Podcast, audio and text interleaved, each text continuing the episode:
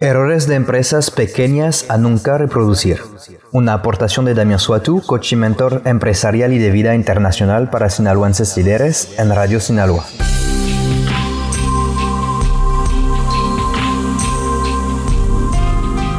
Cuando lanzas una empresa pequeña, especialmente cuando no tienes eh, mucha experiencia, existen unos errores muy comunes que deberías evitar.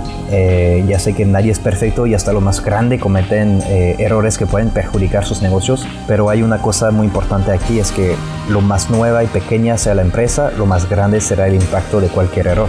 Entonces vamos a dividirlo en cinco diferentes puntos. Número uno, no intentes hacer todo solo.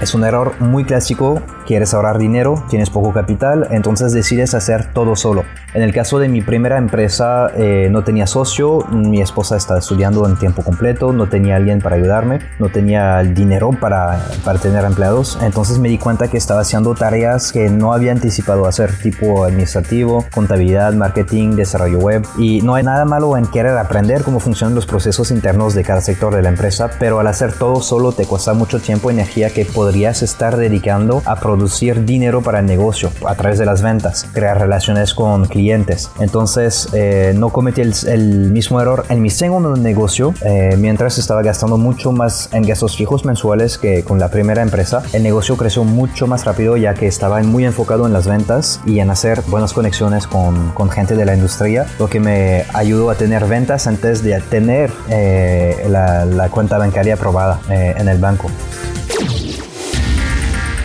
Número 2. Tal vez no necesitas un socio. En mi caso tuve un error en el segundo negocio, con lo cual me emocioné mucho. Eh, cuando desempeñé la idea del negocio, lo compartí con un amigo que trabajaba en la industria, le interesó y entonces de entrada yo sin pensarlo lo invité como socio. El problema es que no tenía suficiente tiempo, dinero o experiencia realmente ese socio para poder llevar a cabo el proyecto como lo quería desempeñar. Y bueno, mi recomendación aquí es que un socio debe de tener cualidades que complementen las tuyas realmente de esta manera pueden repartir las tareas, dividirlas en áreas en las cuales pueden ayudar a levantar el negocio. Por ejemplo, uno es bueno en venta, el otro es bueno en contabilidad, no sé. Lo que les recomiendo también es de no mezclar amigo, familia con negocio. En el caso de nosotros, pues hemos tenido que separarnos por un problema interno de la empresa que hubiera podido, tal vez perjudicado la, la relación, entonces preferimos separarnos y dejarlo así, ¿no?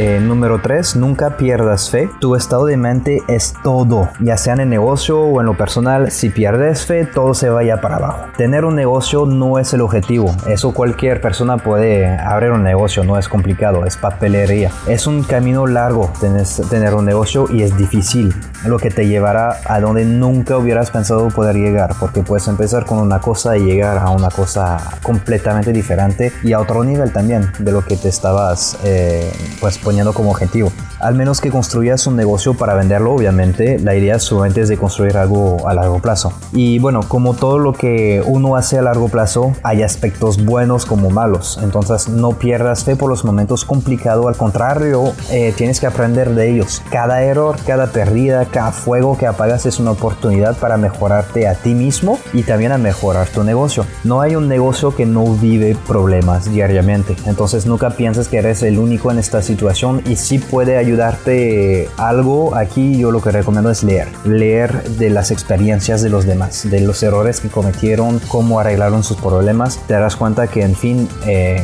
pues la única persona que te puede matar al negocio eres tú si te rindes.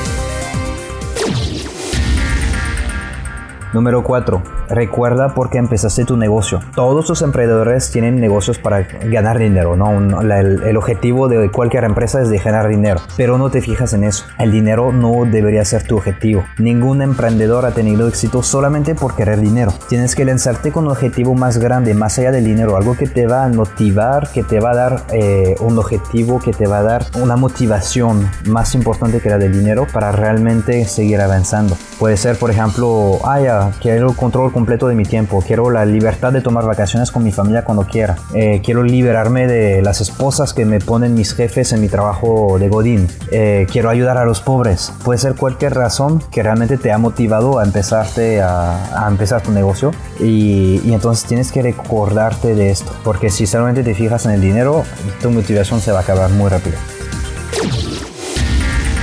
Número 5. Si dejas de crecer, mueres. Eso siempre me has escuchado o leído tal vez en mi blog diciéndolo. Todo tu negocio y su estrategia de ventas, marketing, etcétera, debe seguir creciendo. Nunca te enamores de tu producto o de tu servicio. No pienses que tu industria está protegida contra recesiones y cambios radicales. Recuerda que hoy en día vivimos en una economía tech, de tecnología, lo que hace que cualquier persona puede inventar mañana una tecnología que de, un día al otro hace que tu producto o tu servicio ya pues nadie lo necesita. Eh, o también que puede impactar completamente tu industria completamente, que puede desaparecer de un día al otro. Entonces no te conformes a lo que, lo que conoces, anticipa los cambios posibles y cómo te puedas adaptar para seguir creciendo y salir adelante de tu competencia. Es muy importante innovar, estudiar, ser creativo y dejar tu producto evolucionar con tu público y tu, en tu, tu industria. Recuerda, no temas hacer errores, es parte del crecimiento.